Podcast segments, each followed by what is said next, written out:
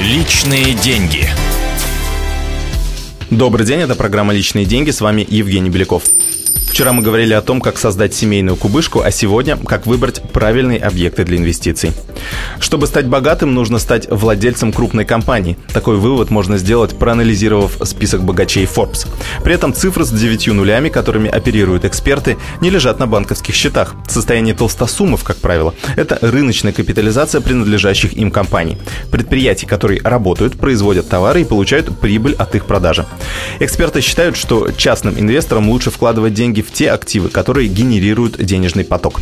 Первый – это банковский депозит. В этом случае банк делится с вкладчиками своей прибылью. Второй – акции и облигации. Бизнес работает, получает доход, акционеры зарабатывают на дивидендах и на росте котировок ценных бумаг.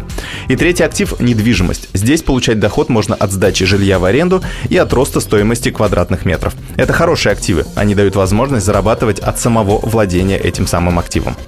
Если человек вкладывает деньги в золото, наличную валюту или в товары, в том числе автомобили или бытовую технику, то зарабатывать он может лишь на спекуляциях, ожидая, что данный актив будет расти или падать в цене. К примеру, человек, купивший слиток золота, получит прибыль только в результате роста котировок этого драгоценного металла. В более выигрышном положении находится инвестор, который купил акции золотодобывающей компании. Он будет получать прибыль ежегодно, даже если цена на металл не изменится. Компания будет продавать золото с наценкой, получать прибыль и отдавать часть дохода в виде дивидендов своим акционерам. И, наконец, совсем уж глупо во время кризиса покупать на последние сбережения бытовую технику. Со временем она будет только падать в цене и уж точно не станет приносить вам постоянный доход. Личные деньги.